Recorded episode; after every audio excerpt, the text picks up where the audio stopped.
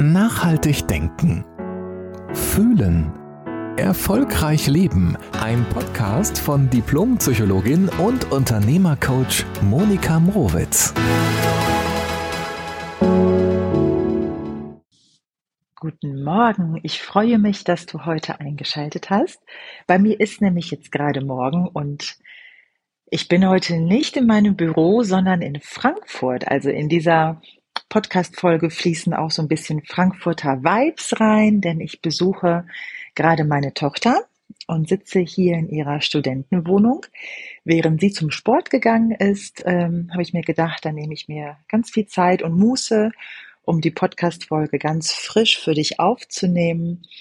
Und ähm, da werden ja in mir gerade ganz viele Erinnerungen hoch an, oder kommen gerade ganz viele Erinnerungen hoch an meine eigene Studentenzeit und ich finde, das ist ja einfach eine wahnsinnig tolle, wichtige Zeit im Leben, also so diese Jahre zwischen 20 und 30, wo so unheimlich viel passiert. Aber darum geht's heute gar nicht im Thema, sondern äh, um etwas ganz anderes. Und zwar möchte ich dir heute von zwei Gesprächen erzählen, die ich geführt habe, ähm, mit der gleichen Frage, und mit einer gleichen Antwort und trotzdem in einer vollkommen unterschiedlichen Qualität. Das Thema der heutigen Podcast-Folge lautet ja, würdest du es wissen wollen? Und es geht darum, würdest du es wissen wollen, wenn dein Partner, deine Partnerin dir fremd geht oder fremd gegangen ist? Und wie gesagt, zwei Gespräche. Das eine liegt tatsächlich schon einige Jahre zurück. Ähm, da saß ich mit einer Frau im Café und sie erzählte mir von sich aus irgendwie, dass sie ähm, es nicht wissen wollte. Also wenn ihr Mann ihr wirklich fremd gehen würde oder sollte, dann würde es sich tatsächlich nicht wissen wollen. Mich ein bisschen gewundert über diese Frage, weil in diesem konkreten Fall wussten sehr viele Menschen, dass ähm, ihr Mann nicht treu ist ist ja auch, also ist ja auch deren Angelegenheit. Äh, ich fand es halt interessant, weil sie gesagt hat, ne, ich liebe ihn und ähm, ich möchte total gerne mit ihm zusammenbleiben. Ähm, es ist ihr auch, glaube ich, wichtig gewesen, dass ihr Mann einen bestimmten gesellschaftlichen Status inne hat und ähm, sie diesen Rahmen für ihr Leben sehr schätzt. Ja, die haben auch gemeinsame Kinder, das kommt noch dazu. Jedenfalls hat sie ganz klar gesagt, nein, ich äh, liebe ihn so sehr dass ich das tatsächlich nicht wissen wollte. Und ich mir gedacht, na ja, ist ja auch ihre Entscheidung. Ja, es ist ihr Leben, es ist ihre Entscheidung und konnte das für mich gut stehen lassen. Und das hat mich dann auch im Nachgang nicht beschäftigt. Ne? Es ist ihre Sache.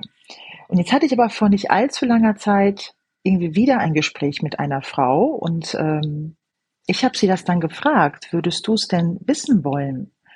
Und dann hat sie gesagt, nein. Aber dieses Nein hatte eine ganz andere Qualität und zwar die, dass sie Angst hat, es zu erfahren, weil eine ganz tiefe Verletzung in ihr sitzt, ähm, gekoppelt mit der Angst, was wäre, wenn sie es dann wirklich wüsste. Und sie saß so traurig vor mir und irgendwie habe ich mir gedacht, naja, auch dazu hat sie vollkommen das Recht, das selbst zu entscheiden, dass sie sagt, sie möchte es nicht wissen oder sie würde es nicht wissen wollen. Und es hat mich so im Nachgang aber beschäftigt und äh, habe mir dazu so viele Gedanken gemacht. Und äh, dann fiel mir eben dieses erste Gespräch auch ein. Und ich gedacht, ja, guck mal, interessant ist es doch, zwei Frauen, zwei gleiche Aussagen und trotzdem war so diese Gefühlsqualität in dem zweiten Gespräch so komplett anders. Und äh, ich habe keine moralische Wertung darüber, dass äh, die Frauen, also jetzt beide, es nicht wissen wollen. Ja, ähm, nur meine Gedanken, die ich mir dazu gemacht habe, sind die, dass in dem ersten Beispiel ist die Frau klar darüber, was ihr wichtig ist, nämlich den Rahmen zu halten, den gesellschaftlichen Status zu leben, etc. Und auch die Liebe zu ihrem Mann. Und im zweiten Fall ist es so, dass die Frau diese, diese Angst oder diese Verletzung ja in sich trägt. Und dann habe ich mir gedacht, na ja, sie wünscht sich ja mit ihrem Mann zusammen zu bleiben. Und dann habe ich sie gefragt, wünschst du dir denn auch wirklich wieder so Nähe mit deinem Mann? Und dann hat sie gesagt, ja, ich würde es wirklich gerne hinkriegen, dass wir unsere Probleme wieder irgendwie aus dem Weg räumen. Es ist ein bisschen was schiefgelaufen in den letzten Jahren oder es hat sich einiges angesammelt. Und dann habe ich so im Nachgang darüber nachgedacht, ich glaube, es wird nicht gehen, in dem zweiten Beispiel, ähm, diese Information, die vielleicht da ist, vielleicht nicht, wahrscheinlich tendenziell schon, aber ähm, wenn die, ich sag's mal so ziemlich platt heraus, wenn nicht alles auf den Tisch kommt, was zwischen zwei Menschen steht, ja, egal wie verletzend es ist, dann wird keine wirkliche Nähe wieder möglich sein. Weil zwischen zwei Menschen wird immer die Angst, es werden immer diese Fragezeichen stehen. Und wenn du das Bedürfnis hast wieder nach Nähe und Liebe zu deinem Partner, ja, dann müssen diese Fragezeichen aus dem Weg geräumt werden. Das ist also, also müssen im Sinne von nicht moralisch müssen, sondern dann müssen sie als Bedingung für eine erfüllte Partnerschaft mit Intimität und Nähe und Liebe aus dem Weg geräumt werden. Wenn ich so von einer Verschmelzung in einer Partnerschaft spreche, dann meine ich genau das, dass eben nichts zwischen diesen zwei Menschen steht. Ich meine mit Verschmelzung nicht, dass du irgendwie wie so ein Klumpen mit jemandem zusammen bist, also so, so verschmolzen bist, weil ich glaube, jeder Mensch, auch wenn er den anderen wahnsinnig liebt und nichts dazwischen steht oder, ne, ja, einfach mal nichts dazwischen steht, hat ja jeder Mensch auch noch seine ganz eigene Intimsphäre und Privatsphäre. Ne? Also die ist dann trotzdem gegeben, wenn Menschen verschmolzen sind, aus meiner Sicht. Es geht nur darum, dass nichts zwischen den Menschen aktiv steht, was Liebe und Vertrauen und Intimität unterbricht und verhindert. Und ähm, Jetzt habe ich zwar mit zwei Frauen gesprochen, aber das ist ja ganz, ganz gleich, in welche Richtung ne, oder auf wen du dieses Gespräch überträgst. Es können zwei Männer sein, zwei Frauen, der Mann mit seiner Frau, die Frau mit, mit ihrem Mann. Die Konstellation ist ja ganz frei, aber es geht in letzter Konsequenz um das Thema Vertrauen. Und wenn du Liebe dir ersehnst in deinem Leben, dann geht das nicht ohne Vertrauen und alles, was Vertrauen im Wege steht. Und es gibt ja Konflikte in der Partnerschaft. Und es kann ja auch sein, dass das Paar, dass ein Paar das auch wirklich gut hinbekommt, auch wenn einer fremdgegangen ist. Wenn beide Menschen es wieder hinbekommen wollen, dann braucht es natürlich auch an Zeit, die Verletzung, die tiefe Verletzung des Fremdgehens auch ja, zu verarbeiten und dem Ganzen auch Raum zu geben und auch Zeit.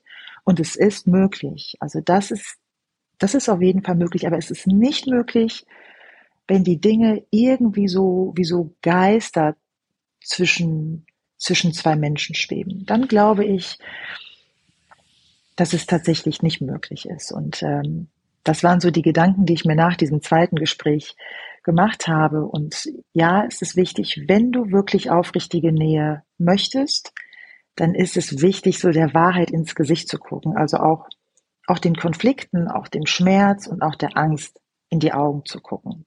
Das macht es nicht unbedingt leicht in der Situation. Es ist nur die Bedingung für aufrichtige Liebe und aufrichtige Nähe. Ja, das waren tatsächlich so die Gedanken, die ich mir zu diesen Gesprächen gemacht habe und die ich gerne mit dir teilen wollte, weil dieses Thema Vertrauen und Nähe und ähm, wie wir miteinander sind, das ist auch nicht nur gültig für Partnerschaften, sondern ist es genauso gültig fürs Miteinander auch im Arbeitsleben. Weißt du, wenn ich, wenn irgendetwas zwischen dem Chef und dem Mitarbeiter steht oder zwischen Arbeitskollegen oder zwischen Freunden, dann wird das immer mitwirken in alles, weil deine Wahrnehmung, die schließt so diese Fragezeichen immer mit ein. Deine Sprache schließt, die, schließt diese Fragezeichen auch immer mit ein. Also die wirken immer mit. Die Unsicherheit und die Angst, die lebt immer mit im Miteinander wenn sie nicht thematisiert und ausgesprochen wird. Und ich weiß, dass es manchmal nicht einfach ist, ehrlich zu kommunizieren, also offen zu kommunizieren, alles auf den Tisch zu legen, weil du willst den anderen Menschen nicht verletzen.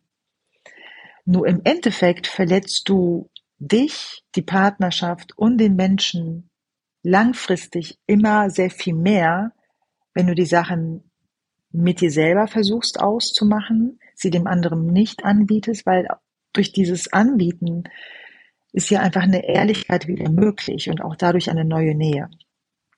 Und wie gesagt, es gilt für alle Lebensbereiche, ne? in der Partnerschaft, im Business, in der Freundschaft und letztlich auch in dir selbst, wie sehr also wie ehrlich du auch bereit bist, mit dir selbst zu kommunizieren und äh, zu sagen, nee, das, da habe ich jetzt gerade Angst vor. Aber auch das ist eine Aussage, weil du es benennst. Und wenn du dir die Angst anguckst und nicht mehr Angst vor der Angst hast, sondern dich der Angst auch stellst, die jeder in uns auch hat, dann ist auch eine ehrliche Kommunikation in dir selbst möglich. Das war's von mir heute. Ich hoffe, ähm, dass du ein schönes Wochenende vor dir hast, weil Freitag hier immer der Podcast-Tag ist. Und ich werde mich jetzt gleich auf den Weg machen und meine Tochter in einem schönen Café treffen. Dann laufen wir noch ein bisschen durch die Stadt rum, bevor ich mich auf den Weg nach Hause mache. Und ähm, schicke dir ganz viel Liebe, ganz viel Verbundenheit und hoffe, dass wir uns nächste Woche wieder hören. Hab ein schönes Leben. Bis bald. Jede Woche neu. Der Podcast von Diplompsychologin und Unternehmercoach Monika Mrowitz.